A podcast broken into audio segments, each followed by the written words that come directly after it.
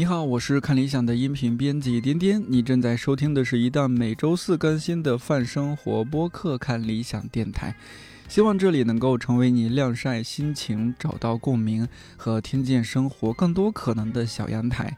微博互动，欢迎看理想电台，要放飞自我。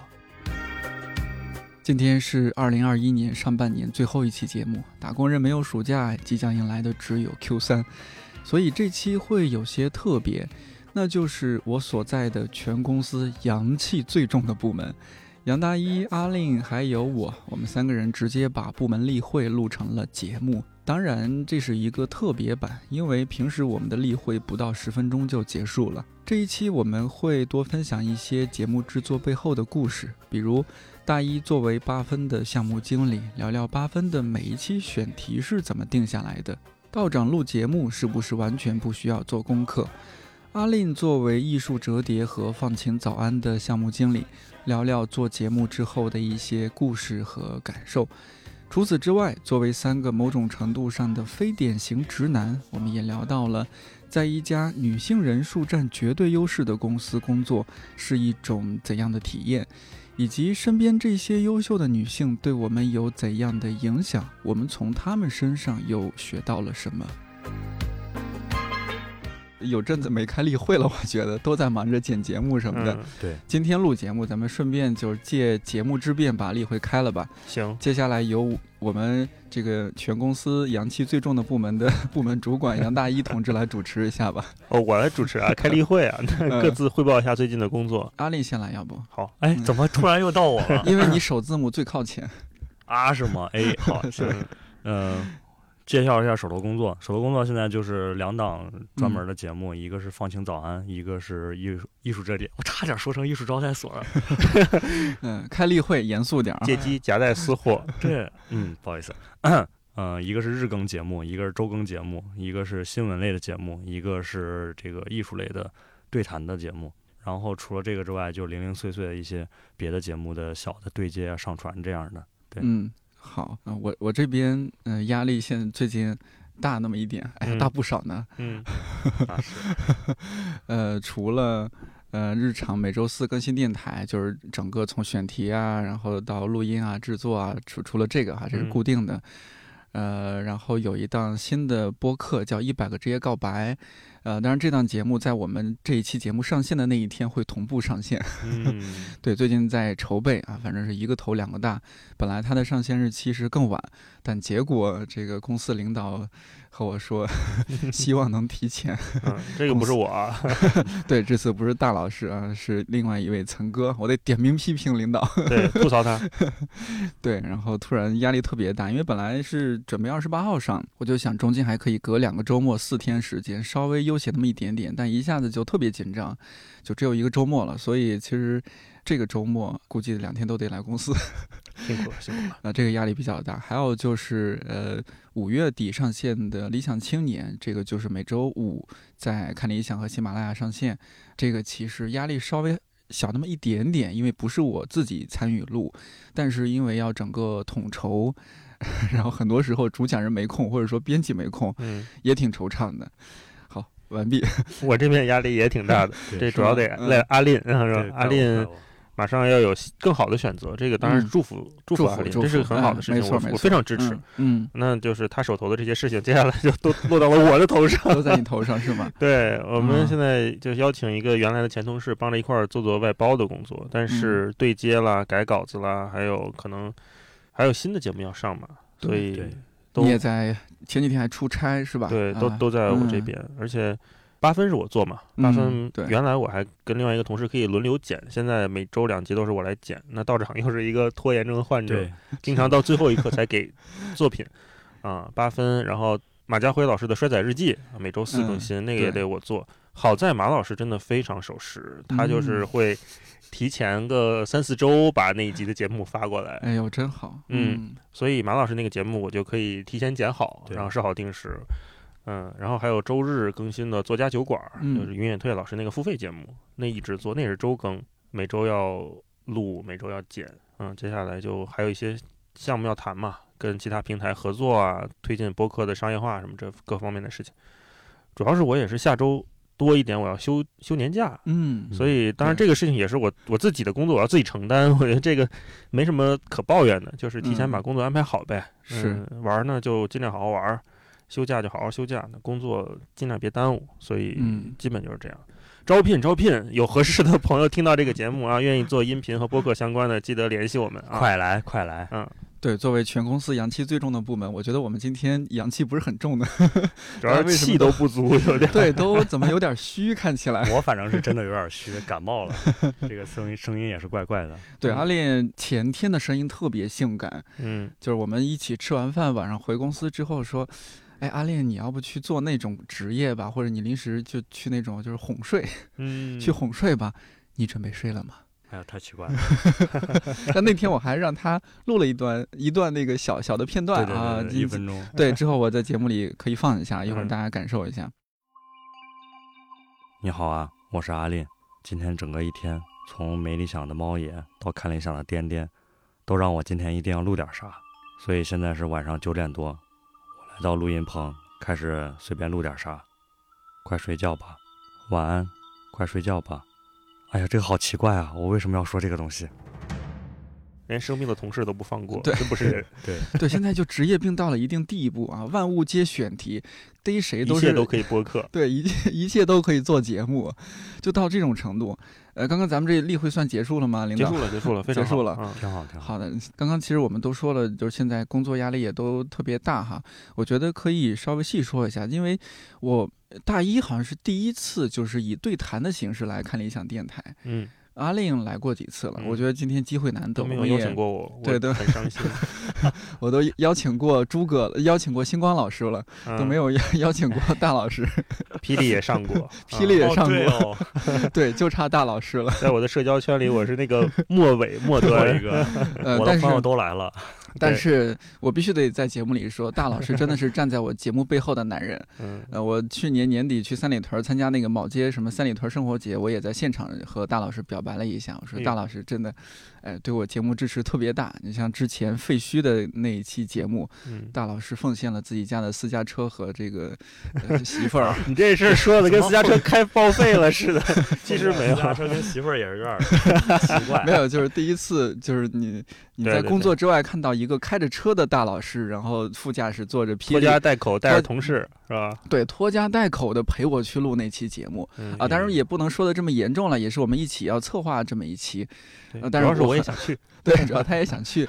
呃，现在咱们三个，我最近的感觉是什么呢？就觉得咱们三个有种相依为命的感觉。嗯。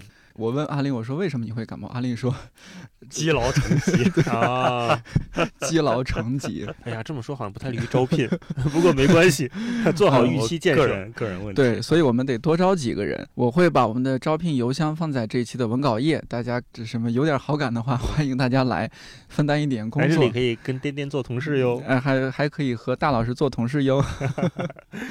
嗯，我们现在日常的节目刚刚也大致说了一下，但其实好像从来没有在节目里边我们聊一下这些节目，呃的幕后，我们经历了哪些狗血的事情。比如说前天我就觉得特别狗血，道长道长来了说啊，对着大一说哦不好意思啊，刚刚才把呃素材给到你们。大老师说啊道长你今天昨天睡太晚了，太忙了是吧？哦我昨天看球了。对，道长现在已经彻底放飞自己了。对我当时还有点生气，这我们这同事苦哈哈的在这等着你录节目，你你去看球了，你真是，我都有点生气。但其实这个好像就是八分的日常。对，道长在八分。节目里边也会说一下，但是他说的就是，说的可气人了。哎呀，我经常比较晚才给我们同事啊，就辛苦了我们同事，不好意思啊。但是他说着不好意思，该怎么着还怎么着。对，他的风格就是道歉归道歉，但是我不改。哎，对对对，是八分这边，大老师一直是项目经理，已经从第一季到现在几乎第一季不是我，第一季不是你，第二季开始的时候开始接的是吧？就一一直辛苦到现在，然后中间偶尔有一些其他同事，比如说木原啊。阿令啊，来加入进来帮忙，但是主要还是你一个人。嗯，呃，好像从来没有这个八分项目经理的幕后谈哈。我们今天幕后好好谈一下。哎，真的，真的。大家有好奇什么吗？我会好奇，一个选题是怎么怎么定下来的？是道长想去谈，还是说你们有一个群，大家建议道长去谈一些什么？八分有一个选题群，嗯啊，公司有一些。各部门不同的同事都在里面啊，可能会从不同的视角每天扔一些新闻进来，或者有一些热点事件，呃，我们关心的这个微博上正在热搜讨论的啊，那这种我们觉得道长这种不食人间烟火的人可能不知道啊，我们就会扔到群里面给他看，但是经常会发现他吃瓜看八卦比我们都快啊，尤其是发到这些。特别八卦的事情，他尤其回得快。那我们都会给他建议嘛，可以聊聊这个，可以聊聊那个啊。我们每个人有不同的角度，然后呢，最终的选择权还是在道长啊。所以经常会有同事或者是合作的朋友问说：“哎呀，道长下一期谈什么呀？”我说：“我也不知道啊。”坦白说，我们谁都不知道，甚至连他自己在录之前，他可能都不知道。他是一个内容上面会有一点点独裁的人。当然，我觉得这个没问题，因为做任何内容到了一定程度之后，它都是一个个人取向的选择，它是非常个人经验的。所以从这个角度讲，本身他的个人经验又远比我们都丰富，我们愿意相信他的判断。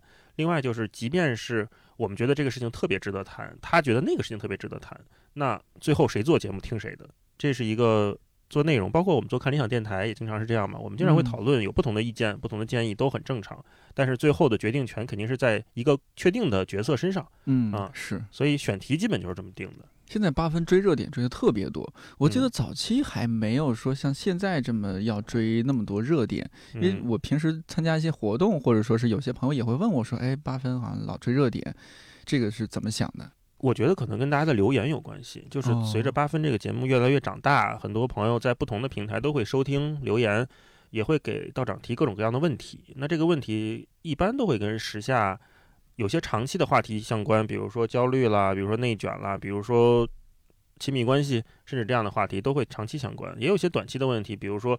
呃，有哪位先生离世了？那有什么事事情发生了？什么电影啊？什么动物出逃啦？是吧？对吧？这样的事情，大家都会想让道长谈一谈。因为八分这个更新频率呢，比一般的播客还多一点啊。我们一般的播客就是一周更新一集，差不多哈。嗯。那八分它是一周更新两集，周三、周五嘛，隔得很近，所以从事件出发，然后去谈一谈他的想法，然后他想跟大家说的话，这件事情还比较成立。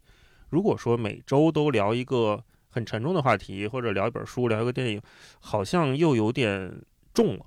如果你说他道长，当然每天他看好几本书，每天啊，每天。那如果他每周跟我们聊一本不一样的书，每周聊两本不一样的书，这给人压力太大了，也没必要。是，所以就轻松一点嘛。也看不过来那么多书啊。对对，所以就热点上面大概就是这么考虑的。哦，而且谈一些跟大家更相关的话题。可能收听数据上面也会好一些，对吧？有助于我们商业化呀。就该追热点还是得追，对。但是我们是有有节有节操的追，是吧？嗯嗯。还是讲武德的。有有讲武德。哎，上次还有朋友问了我一个问题，说他们特别好奇啊，就是道长做八分的时候，他应该不需要做功课吧？就是觉得道长这么学识渊博、涉猎广泛，张嘴就来就可以了吧？据他说，他是要做的，他可能每周。每集节目大概要做三到四个小时的功课，嗯，我能理解他，我慢慢能理解他。我觉得，就他学识虽然渊博，但是他因为很追求节目里面跟大家说这个事情是他确定的，所以他可能大概隐约知道我要谈的这个事情在某本书里面，但是具体这个人是怎么说的，他还是得把那个书找到，再重新看一看这一部分，再拿出来再讲。包括什么数据是怎么回事儿，他可能隐约知道哦，这个大趋势是什么，但是具体提到那个数的时候，他还是很谨慎的。所以从这方面讲，他知道的越多，我觉得他要做的功课也挺多的。多的，他要搜罗各种东西回来嘛。我刚才还在剪那个今天的八分，还没剪完。他在讲鲸鱼的声音，啊，讲这个鲸的声音的频率是多少多少赫兹，那个声音是多少赫兹。我觉得他肯定是。首先他知道各种鲸鱼不同，但是这个数我不相信他记在脑子里，所以他一定要去查一查。对，所以从这个角度讲，他每期八分也要做三四个小时功课也正常啊。有时候我会听到他录节目时候的翻书或者说翻什么纸质的资料的声音，我我猜他应该在读一些他是吧打印好的或者说写好的。对，他会写一些数字和关键的点在提纲上面，然后不会有稿子，也不会写稿子。我现在经常会听到他道歉，嗯，就是道长因为读音问题，啊，是吧？我最早之前做第一季一百个职业告白的时候，那一期是我和道长还有猫爷我们三个人录的嘛。那一期道长说了一个词儿叫“一语成戒 ”，哦，应该是一语成呃成谶嘛。对，有好多人在评论区就提出来，八分里面就经常出现这种情况。道长已经道歉好多次了，他几乎每期都有，对，是吧？几乎每集都有道歉。现在已经变成了一个善意的游戏，就是愿意跟他在节目里面挑挑他哪个字儿又读错了啊。捉虫，对捉虫，其实变成一种很好玩的互动。但为什么没有人给马家辉捉虫？那可能全片都没法儿听。对对对对，那我听不了。哎，这个这个就是树立人设的问题。我觉得道长树立的人设相对没有，嗯，我这样说合不合适？相对没有马叔那么垮。对，马叔要更垮。这种垮是指放松啊，就马叔他是非常放松。大家就天然的觉得马叔你普通话再怎么差劲都是对的，反正我们大致能听懂就行。嗯，道长好像就代表某种某种这种标准啊，还是什么？对，就让你做读书节目呢？对对对，觉得你你是一个专业的主持人。对，现在就是我们八分是从今年开始还是去年开始做精选评论？今年，今年开始是吧？没没多久的事儿。三季刚开始没多久吧？是吧？刚开始的事儿。我看到就是做精选评论也是。你们现在一个重头工作，重头工作太重了。这个主要是辛苦阿林在弄，是吗？我看到已经放出来的评论，每一期都有五六百条，甚至高的时候能达到上千条，这个很可怕。所以说，你们后台筛选的评论应该是更多的。对，我是前几天你们俩刚好都有事儿，都在路上还是怎么着？我帮忙筛选了几条，但是那个对我来说是极小的一个工作量了，对于你们来说是整个那特别大的一个工作量。阿令，您来说说感受吧。好几次，我因为我和阿令挨着坐嘛，好几次晚上，大老师走的早，然后阿令就我说阿令怎么还不走？一会儿放评论，好像啊，就带着叹气说这些。对，就真的是带着叹气说这些，觉得好像。我说阿令，你不能早点回去？不行，这个刚上线就得这会儿得差不多要放一些出来，我这路上就不能放。能怎么着？哎，我去倒杯咖啡，拖着疲惫的身躯。对，阿令同学，您这个 放评论的感受如何啊？这个有没有什么标准？放评论的标准其实变过好几次。比如说我最开始来放评论的时候，我是依据我之前听道长他在节目里面说的东西，然后我就是以那种你只要没人身攻击，嗯，你只要是在就事论事的讨论问题，那都可以给你放出来。但是后来呢，这个评论又变成了一个，就是很多东西不太方便能聊的这些内容的话呢，就是你就事儿的这个事儿就不太能聊，所以这种评论呢就也就没有再放了。再往后呢，有很多其实它就变成了一个主观感受上的，它慢慢的，比如刚开始这个人发一条评论，后来大家跟着是就事论事儿，然后慢慢慢慢就走偏了，开始有那些嗯扣帽子的这种行为。然后，但是呢，因为他前期是好好讨论，所以后期这个就比较难判断，说你这到底算是在正正常的讨论，还是在开始走偏了？就这个东西比较难难去弄，除非遇到一些特殊情况下，我现在自己的感觉，不放出来的评论和放出来的评论比例大概有就是一比十五、一比二十这样，基本上每放出来二三十条，可能有一两条是觉得哎，好像不太合适。当然也有极端的情况，就这人夸夸一下留了一版，然后都是那种人身攻击啊，或者说一些毫无意义的话。比如说前几个月有那个前行军，而且那个那个家伙就是换着不停的小号，然后来各种给你评论，然后说那些根本就不可能被放出来的东西，因为他就直接人身攻击这个别人嘛，包括后台这个骚扰我们的编辑同事什么之类的这种。就这么说吧，你。打开现在抖音，随便点开一个社会新闻的视频，看一下底下的评论，你大概就能感受到我当时放这些评论时候那种心态了。看理想的评论区，坦白讲，绝大部分还是非常好的。对，而且这个精选评论上了之后，有一方面我是觉得很多暴躁的朋友看到这个功能之后，他的怒气可能会消掉一些，因为他知道哦，这是一个精选的逻辑。那你说这个话得不得体，其实心里是有数的。但有的时候我也理解大家，就是那个第一下的那个应激反应被激起来，啊，那我肯定要跟你杠一下。对，啊，这个应激反应也对应到我身上，我有时候也会反思自己，就包括刚才阿林说的，有一些比较暴躁的朋友，他后台留言，我一看这样啊，我就会有点生气，但是肯定不会说下去跟他怼，或者是怎么样，就很微妙。嗯，还得克制，得克克制自己。对我有一个事情我。其实一直没太想明白，我也想听听你们俩的想法，就是一个平台，一个内容平台，它有没有权利，因为不喜欢一些用户的留言，或者说因为不喜欢一个用户，我不为你服务，我把你拉黑。一个内容平台，它有没有这样的权利？因为这件事情真的困扰我很久，尤其是做八分这件事情，我能看到很多明显，我知道这是我个人的喜好和偏见啊，我真的不喜欢这个人，我非常不喜欢这个人。但是这个人频繁的出现在我负责的内容下面，我作为这个节目的项目经理，我有没有权利，或者我作为一个平台的负责人，我有没有权利去拒绝你再来我这个平台？你们想过这个问题吗？我拿我来举例子就好了，比如说我自己做看理想电台，并不是所有评论都是那么友好，有些评论也还是会炸着你，就说啊这个主持人太差了，主持的不好，啊普通话说不利索，或者说觉得这个嘉宾太差了。呃，我现在呃，首先是看理想电台没有这种什么精选评论的机制。总的来说，所有评论都是展现在那儿的。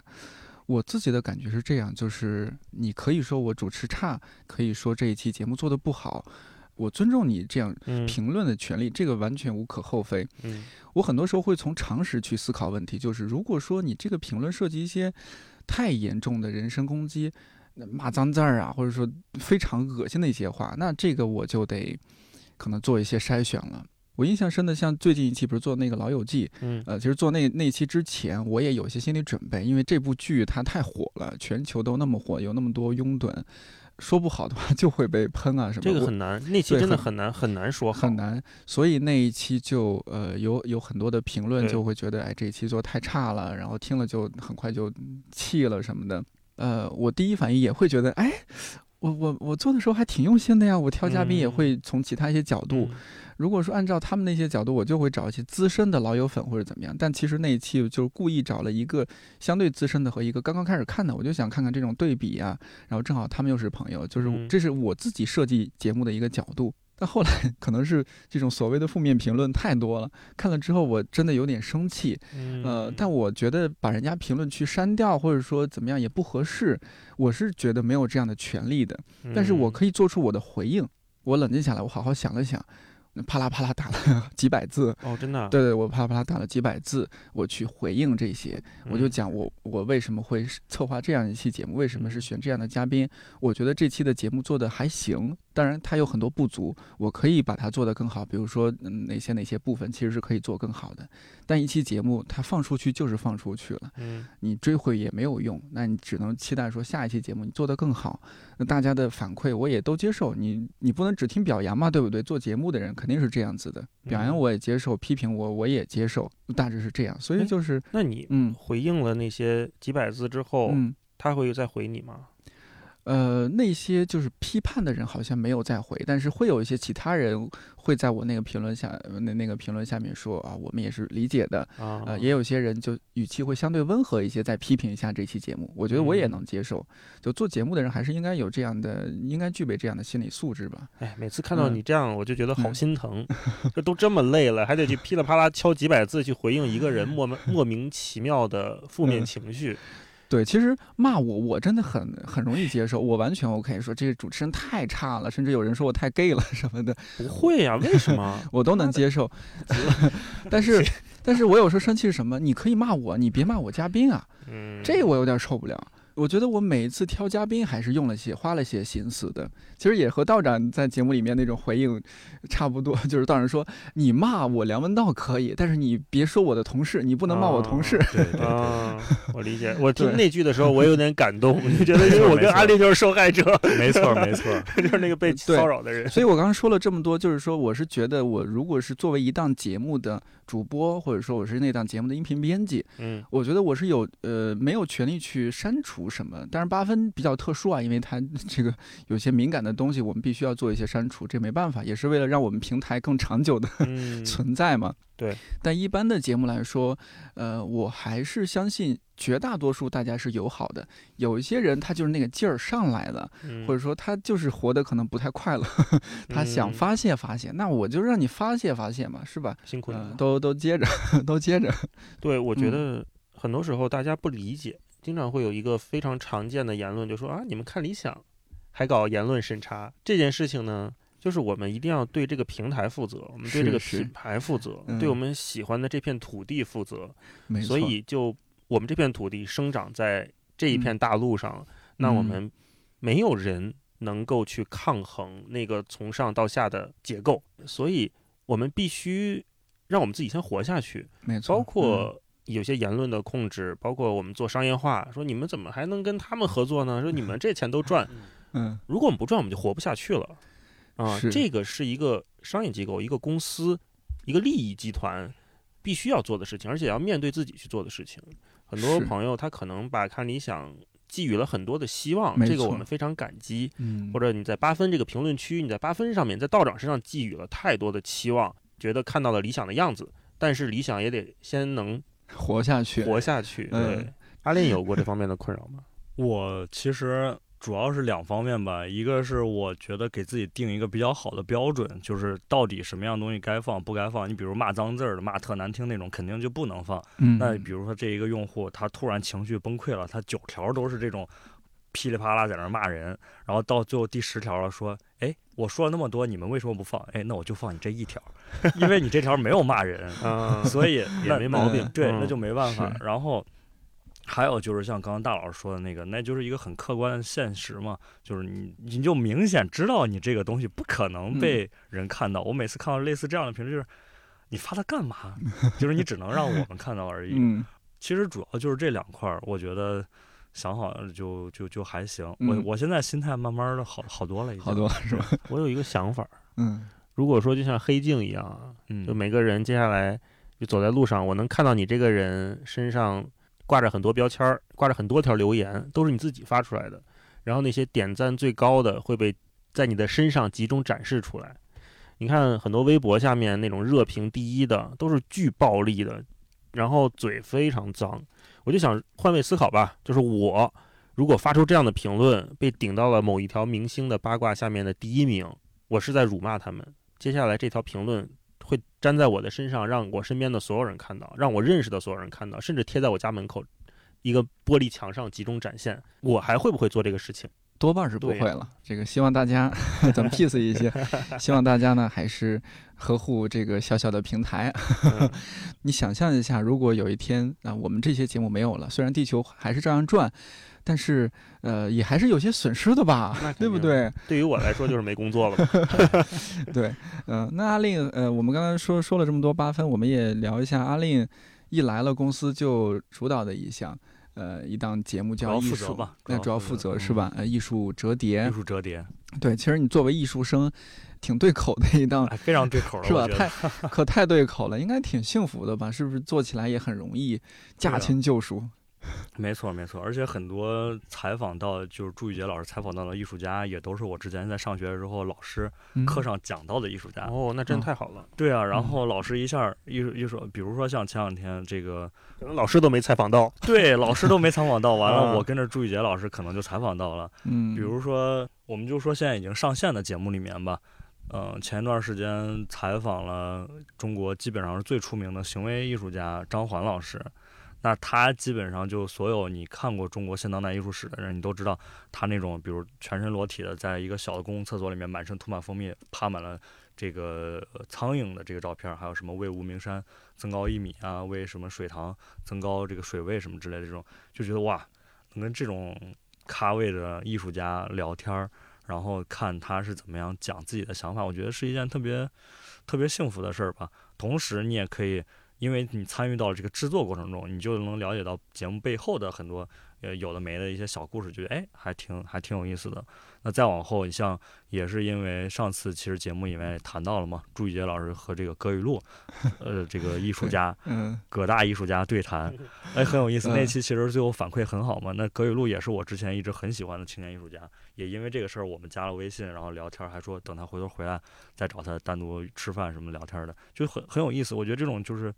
也是缘分吧。是上一期呃前几期电台里面也聊到你和葛雨露的缘分，当时还放了你们现场，就你和他聊天说说你们缘分那个事儿，他们的反应就是说有一天你会认识我的，我是阿令，你会记住我的，有一天总有一天你会认识我的。嗯，对。哎，我补充一个啊，你要补充，就是我那那那个咱们那期电咱们那期电台底下，然后有一个评论，然后让我觉得特别有意思。他说。好的，阿令，我也告诉你，总有一天我会认识你的。我说，然后在说，对我在底下评论，我说好的，等你。我有看到，我有看到，就觉得哎，这种一个关系还挺有意思的。是是是，如果真的有一天，比如说我们做线下活动，现场有个男孩或者女孩过来说，阿令，我就是当初那个发那个评论的人。对，欢迎欢迎来北京与我相识，阿令。对对，嗯，挺有意思的。我们今天聊了这么多，就是呃，其实我忽然觉得我们有点像总结上半年工作。对对对，完录音回头发给公司，就当我们开过半年总结开过半年总结大会，也差不多啊。我们节目上线的那一天是六月二十四号嘛？哦，啊，对，也差不多是总结上半年。对。呃，这几个月 太辛苦了，辛苦了，太不容易了。我们最早我策划这期节目，其实有一个发端啊，就是阿令还是大老师说，这是我们全公司最阳气最重的部门，唯一一个全是呃全男生的部门，全男生的部门。嗯，但是前段时间我们聊起来，你看我们刚刚我们聊这些节目啊什么的，呃，前段时间我们也聊起来，发现我们三个都是非典型男生，怎么个非典型法呢？大老师。看着 看着应该 挺挺典型男生的哈，嗯，不看足球，哦，也不爱军事是吗？也不爱军事啊，历史可能多少历史也不太行，历史也不太行，武侠看的也少，也没那么感兴趣啊。车呢，完全不行，车也完全 也也就只是会开车而已，对，只是会开车而已，但是完全没兴趣，也不了解。你想想，你还是，但是你是理工科男生，对我还是个理工科男生，但是你不是很热爱你的理工科，非常不喜欢。哎，然后，呃，阿令是艺术生，然后也是绝大多数男生喜欢的，你都不是特别喜欢，是吗？运动不喜欢，军事不喜欢，汽车什么这些，就是你能想到的吧？这些东西，我感觉我都不是太感兴趣。动漫呢？动漫也没有，我基本上不看动漫。有手办吗？没有。啊。然后，哦，扭蛋算吗？也也勉强。哦，那好吧。然后。还有什么东西啊？游戏我也不打，就是手游和电脑上的网游我都不打。嗯，我至今没有玩过撸啊撸和王者荣耀，我都没有下载过。Me too，我阴阳师我也没有玩过。哦，我都是玩过，但是我都是至今可能只是就别人可能玩三天就达成了成就，我可能到现在都这样，就不太擅长。对，就玩着玩着就我为什么要玩这个？我干嘛呢？嗯，哎呀，这个你说要不咱们做你吧，要不咱们做同事呢？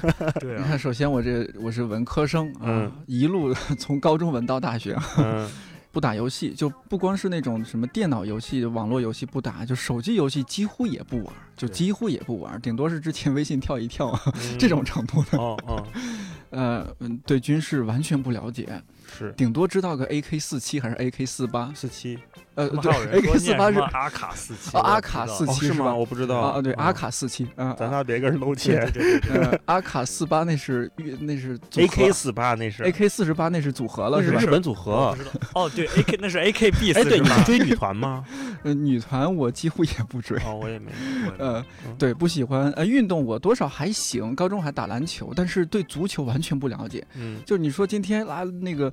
贝克汉姆要做客看理想电台，我 我跟你说，我真的不接这活儿，这 这单我不接，没法接，不了解。那天我还看人家一个网络视频，然后是采访一个人，然后说你欧洲杯最看好谁？然后那人说最看好梅西，然后底下评论都在哈哈哈。我说哎，这有什么可哈哈哈的？因为啊，因为说梅西不是欧洲人。我说啊啊，是这样吗？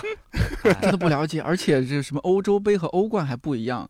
啊，不一样吗？对，不知道，不不是欧洲杯的冠军是欧冠吗？不太一样，反正就有几个什么，反正咱们在这儿就别露怯了哈。就是反正足球我也不太懂，军事不了解，历史稍微感感一点兴趣吧。嗯，哎呀，反正啊，就是在我说这句话不知道合不合适，就反正在男生特别多的场合，觉得自己格格不入。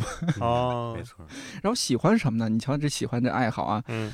哎，喜欢做家务，喜欢收拾东西、整理、打扫屋子，优良品质，真的。种花养草不是 养花种草，跟我爸一个爱好。哎，真的，我爸也是这爱好。我爸退休了的爱好是这个，是吧？对。嗯，还有什么？呃，身边的朋友啊，以以女性为主。呃，当然这个是 因为你这文科生，又加上我们工作的行业确实女生比较多，这个就，哎，我而且你的小道具很多。哎，对我我的什么叫什么小道具？那那怪怪的，不然 哪生活用品？对对，生活用品，比如说出去团个建，谁要是手磕破了，或者衣服破了，或者是需要点什么东西，问颠颠肯定有，指甲刀肯定带着呢。对，被称为多多拉 A 颠，多拉 A 颠，是吧？就是这个包里边，哎，我就我那个包啊，就跟救生包似的，真的是什么都有，湿巾要有。湿巾还分酒精湿巾和普通湿巾，然后干的纸巾必须得有。然后昨天是阿令他吃饭，这个裤子上溅了点油啊，我还给他默默的拿出一个去污笔。哇，真的，我都服了。哇，天哪！然后这个你要听东西嘛，这个降噪耳机得有，嗯，口香糖得有，还有你那个捶背的，还有捶背的我就不随身携带了。还有雨伞，只我我每天必须得看天气预报。只要说这个天气有可能有异常，我都得带雨伞。这是个南方人习惯啊。呃，就霹雳出门是带雨伞，是吗？就就反正种种的吧。就经经常有朋友说，你这包怎么这么重？有那么多东西需要背吗？我确实那么多东西背。我这大的帆布袋里面还有小帆布袋。小帆布袋干嘛呢？就小帆布袋，我有时候，比如说我昨天出去买个奶，这夏天买奶买一盒鲜牛奶，它。你拿着吧，它容易这个有水蒸气，不是水蒸气，那叫什么？流汗。有有水滴，嗯，因为它液化嘛。对。哎，你拿个小帆布袋里面装着，它就不会。哦。哎，所以说咱们都是非典型直男，但这种事儿困扰过你们吗？从小到大。前两天困扰了一次。前两天我去录闲聊去，不是去录，我去听闲聊。嗯。他们那一期正好是聊直男，现在还没播，我不知道节目上线的时候播了没有啊？那一期刚开场呢，毛书记就问说。在座的啊，有哪位认为自己是直男的？我就举手，我说我觉得我是。我看身边也有朋友举手，然后毛书记就盯着我说：“嗯，no。”就跟我摆手说你不是。然后我说我是啊。后来我才发现，大家现在对直男的定义不是根据性取向来判断的，改改了呀？不是，早就不是了。你也不知道吗？我不知道，没通知你，没通知我呀。这文件国家没下发到你这儿。对，什么情况？我去查一下邮箱是不是被当做垃圾邮箱？我一直以为。喜欢女生，喜欢跟异性成为伴侣，嗯，组成家庭，这种是直男的唯一判断标准，所以我毅然决然绝手了。后来我才发现，现在大家对直男的定义就是读不懂空气，没有情商，T Y，啊。T Y 是啥？K Y，K Y 是什么？就是读不懂空气。它是从日本来，日语里面来的。日语里面叫 Cookie yo menai，意思就是说读翻译过来叫。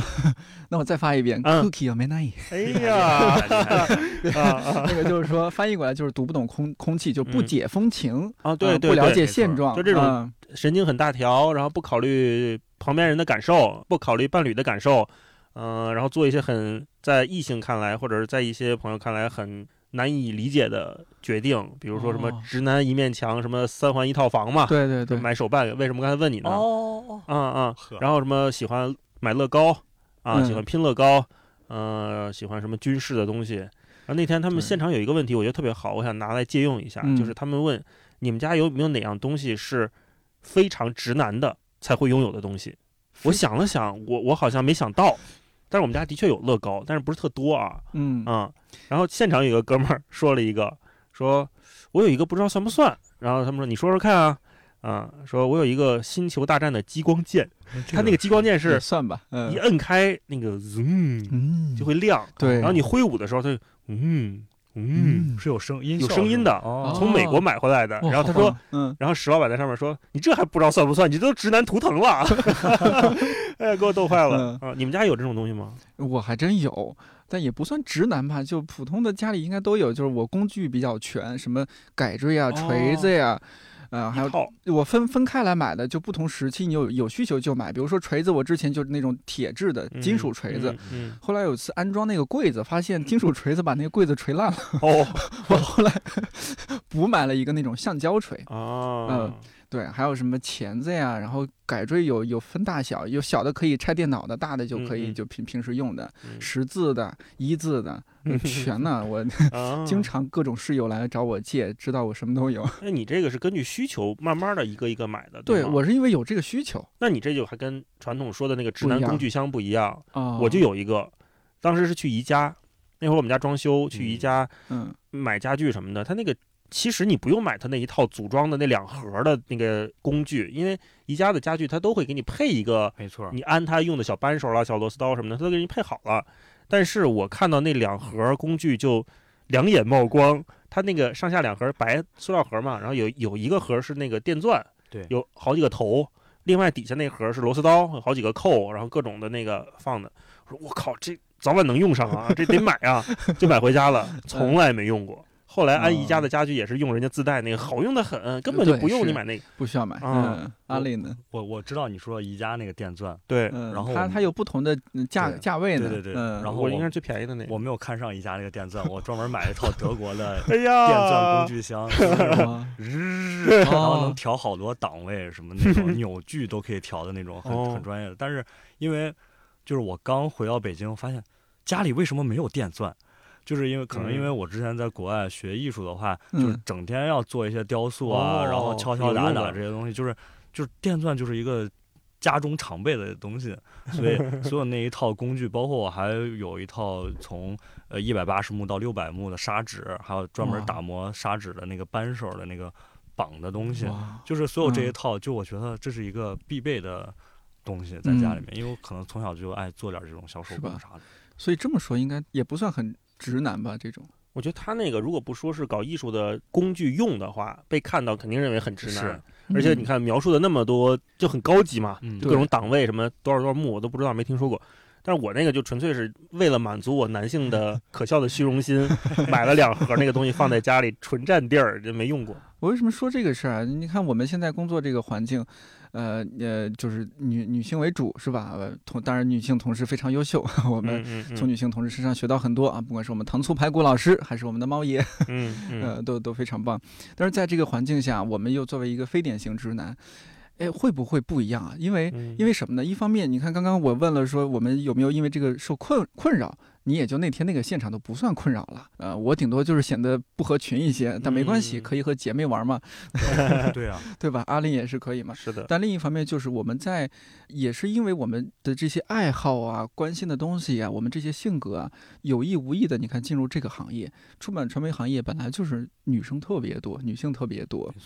然后在这个行业呢，觉不觉得也会受这个行业女性多的这种影响？因为我我之前啊，我没意识到这个问题。然后，因为我的大学是一个工科类大学嘛，所以我好多朋友其实还是这个土木机械电气的这种哥们儿。就我的这个工作环境的画风啊，和他们完全不一样。他们是什么样的？他们经常是些，比如说偏工程师啊什么这这种工作环境，男男男性气息非常浓，雄性气息非常浓厚，穿的那种工程师的衣服那种啊，周围是一帮那种机械啊仪器啊。我理解是不是一个蓝色的西服，这儿别一笔？哎，不不，那那那不一样，那是高端，那是道长，道长。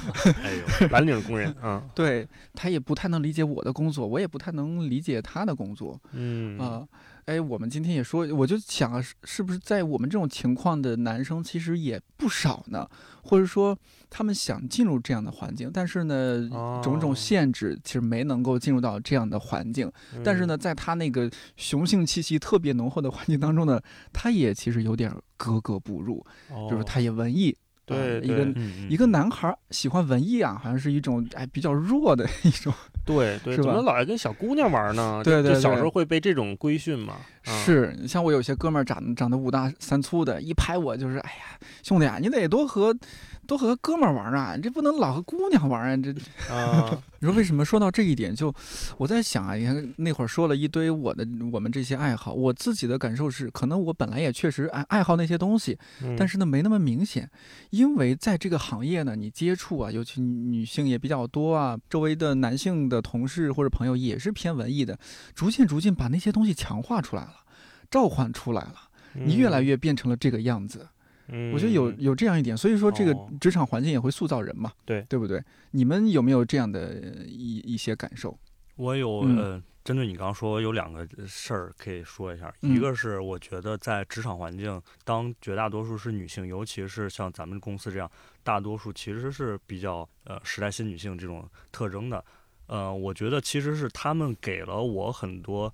和整体目前舆论氛围不一样的一些观点，启发了我一些新的想法。比如说前两天，也就是这两天吧，王王思聪在网上，嗯，跟那个小女孩怎么撕的那个事儿，呃，其实后来就发现是一个公关上面的技巧，把整个事儿变成了一个搞笑事件啊，就王思聪是个舔狗啊，哈哈哈！原来有钱人谈恋爱也这样，怎么怎么样？但实际上，你如果看到，比如我那天就是看到穆远老师发的朋友圈里面就提到说啊，那这实际上是一个公关手段。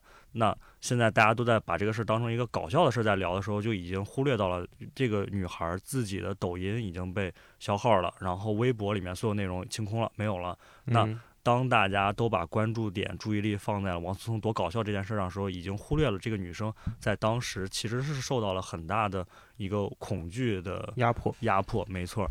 那这些东西，当你在一个大环境下的时候，你可能会忽略这些女性的视角和声音。那我觉得这个是一个让我觉得还挺好的事儿，能够从另一个角度来看很多问题。嗯，这是一个。第二个就是你刚刚说，哎呀，拍着你胳膊说这个，你得多和男生玩啊，你不能老跟女孩一块儿。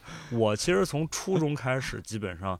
就身边的女生朋友就会比较多，嗯，我爸妈每次都说，哎，你怎么天天放假回去，每天都是和小姑娘，还天天天换不一样？我说那就是女生朋友多呀，大家出去，而且你比如男生出去可能去上网吧或者干嘛的，那女生出去我也不干嘛，就是找个地儿坐那儿聊天，或者说逛逛商场什么的，看看东西。我的感觉就是他们就是嫉妒，对，就是我后来就慢慢，反正我就自己跟我自己说，就是因为他们。没有那么多女生朋友，或者说他们跟女生朋友觉得出去那肯定就是得你脑子里想点别的别的有的没的东西，你们男女之间肯定没有友谊什么的。我觉得那那你这么想你就这么想吧。嗯，对，是，嗯，大老师这边呢，我有学习到很多东西，是吧？嗯，对我前一段时间跟咱们一个同事聊天儿，一个女生，我是无意中说了一句，哎，我觉得你还挺强势的啊。然后后来她有跟我说，我觉得她做的特别对，就她跟我说说。我说他强势让他不舒服，好像女生就不应该强势怎么样？后来我说那对不起，我向你真诚的道歉，这是我的说的说话没有说好，或者是说我表达的不得体，给你造成了困扰，这是我的问题，向你道歉，希望你能谅解我。啊，这件事情我做完了之后，我很舒心，我从来没有觉得说我因为道了歉我低他一等，或者是说我道了歉我就在这公司里 不是人了什么的这种，我从来没有，反而我会觉得哦。我很感激他指出了我对他的冒犯，或者是我给他造成的不舒服。他这么说完之后，我就可以变成一个更好的人。接下来我肯定会，不管是跟任何人，不管是男是女，我都可能会注意这方面的事情。嗯，包括我们公司也做很多跟女性相关的话题的讨论啊，啊，很多节目也都是这样的。我也是慢慢意识到，说道长经常提的一点，就他觉得男性不是性别，女性才是，因为。社会的主流话语一直掌握在男性这个身上，所以你从来没觉得我是一男的。但是全社会很多的女性，她都会觉得我因为是一个女的，所以导致了我许多的不便利，我许多的像阿里说的被压迫、恐慌啊，甚至下班一个人都打车，有的时候都会有点紧张。这个事情我以前从来没想过。我看八二年的金智英那个书和电影的时候，我有我当时还很难共情这件事情，我觉得哎。韩国的这个性别压迫这么严重吗？后来我想想，不光是韩国，其实，在东亚整个地区，在中国大陆，在台湾，在香港，嗯，很多女性都是处于这样的生活状态。包括我身边的人，我的母亲，然后我身边的比我年长的女性，她们都经历过这种被压迫，甚至她们现在已经变成了一种自我规训，其实蛮辛苦的。那我在家里的时候，我经常也会跟霹雳说，霹雳就说：“哎，你帮我洗个碗。”啊，你帮我把那个衣服收一下。我说，我每次都会跟他说，你不要说我帮你，这个就是咱们家的事情，你就让我去做，或者说我要主动去做这些事情才应该。呃，不是说我要帮个忙。嗯，没错，这个完全是从看那个金智英里面提到，我才意识到你这么说才是对的。我原来还觉得我帮我我说，哎，我帮帮你个忙这个事儿，好像是一个我已经在主动去释放信号，或者我主动在干家务了。但实际上这么说还是有问题的，有问题啊！因为这个家是你们两个人的家，不是说必须得女性来负责这些。所以我觉得这几年，包括跟道长做节目，在看理想工作，然后身边有这么多优秀的人，让我觉得我认识了这个世界更多的层次。对，前几年我们还觉得离婚这件事情是一个人生的挫折或者是污点。嗯，像我小时候，如果说听说哪个邻居家阿姨或者是什么大姐离婚了。大家会说：“哎，那谁离婚了啊？好像都都是一个好像有点见不得人的，在社会框架里面的脱序。嗯，但是现在我们这件事情看得很平常，就是说啊，离婚了，那那就是两个人不合适嘛。对，那我还可以有接下来我自己的选择，不管是结婚还是找新的伴侣，这件事情都很天然，就跟你下一顿吃什么一样。所以我觉得从这方面讲，对男性和女性都是一种解放，让大家没有那么强烈的束缚，一定要在这两性关系里面，我一定要成为一个怎么样的人。一方面是对女性的，另一方面我觉得也是对男性的解放。就刚才说那个，嗯，我最近在看姜思达他做一个展嘛，嗯，做一个艺术行为活动，他就是穿女装，然后去大方的展示自己，他很喜欢。对，我也觉得这件事情很，她很漂亮，她很美。嗯，她戴着假发，戴耳环，穿连衣裙，然后可能穿高跟鞋什么的，走走在她的那个环境里面，是一个很好看的人。我觉得她也会希望听到这样的评价，就是我是一个美丽的人。那这个美丽不是说只有女性才能追求美丽，男性不能追求美丽；不是说女性只能通过对女性的固化的眼光追求美丽，男性只能穿西服才能美丽，男性穿裙子一样可以好看。所以，我觉得这件事情再往后发展，它应该会变成一个对双方性别，或者是对整个人，都是有促进作用的一个 解放运动吧？是啊，会让人更自由一点。我在想，如果有一天大街上男女都可以穿裙子，我觉得夏天挺舒服的，也挺好，通风透气。我穿过，是我有时候在家穿个袍子什么的，我觉得很凉快啊。为什么我上班还得穿一这么裤子在那绷着？是我我我希望有那天。这一两年不是有那种叫什么外貌焦虑吗？呃，之前的主要的语境是说女性的外貌焦虑，但现在不是说 外貌焦虑也席卷到男性了吗？对，哎，我倒是觉得是个好事儿。该焦虑了，该焦虑了。中国男性再不好好稍加捯饬捯饬自己，真的要被中国女性唾弃啊！就关于 呃男性这一块儿，其实哎，我也不管大家是怎么定义了，我就无所谓。我就说我其实从大概一五年左右就认定肯定自己是一个女权主义者。然后那女权主义这个话，我我不管今天怎么说，但是。其实很大一部分女权主义不光是解放女性，它实际上也是在另一个层面是解放男性。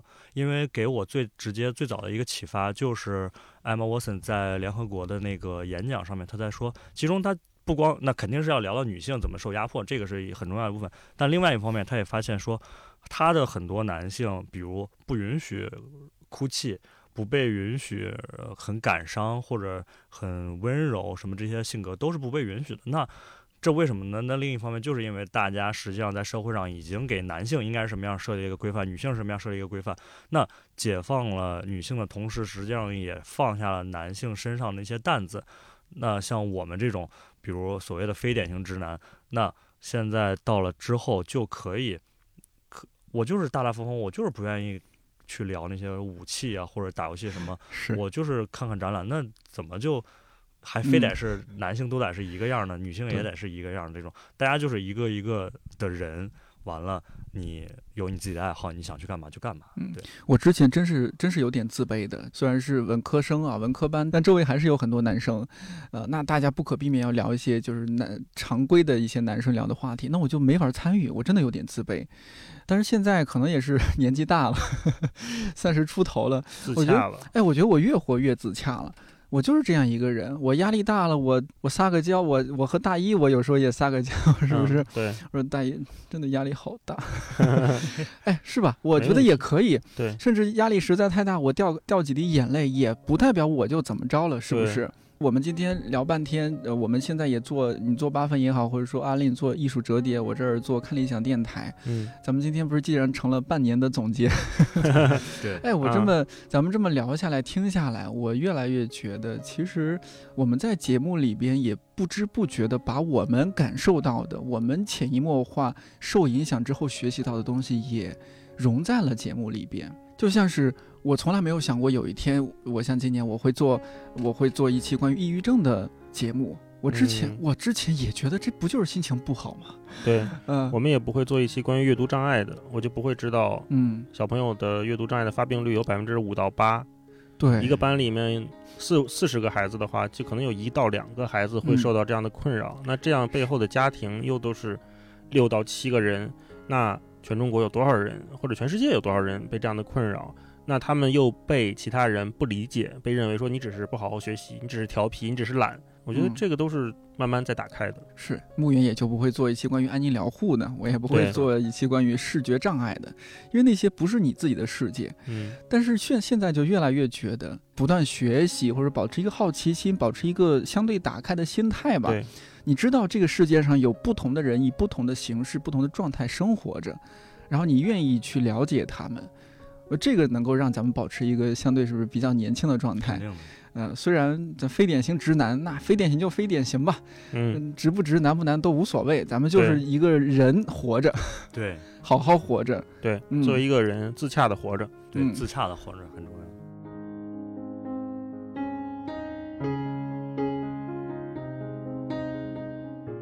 和阿令在一起做同事的时光总是那么短暂，又到了说再见的时候。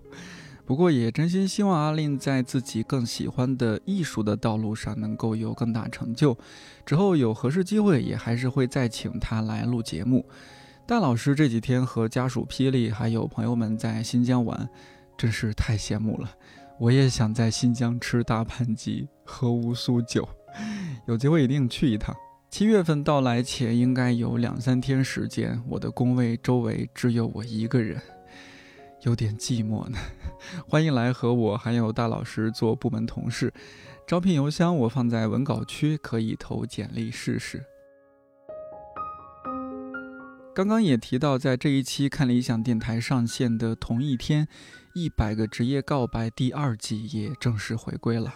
想说的话都在发刊词里边，欢迎各位在看理想 App 订阅收听。最近真的是累到要停电，但停电对另一些人来说可能是浪漫的事。那就希望新节目陪伴你度过一些或迷茫或慵懒的时光。节目最后，一起来听我很喜欢的一支乐队——洗浴时间六月份发布的一首新歌《夏天停电夜》。看理想电台，我是颠颠，祝你早安、午安、晚安。我们下周四再见。像是看露天，那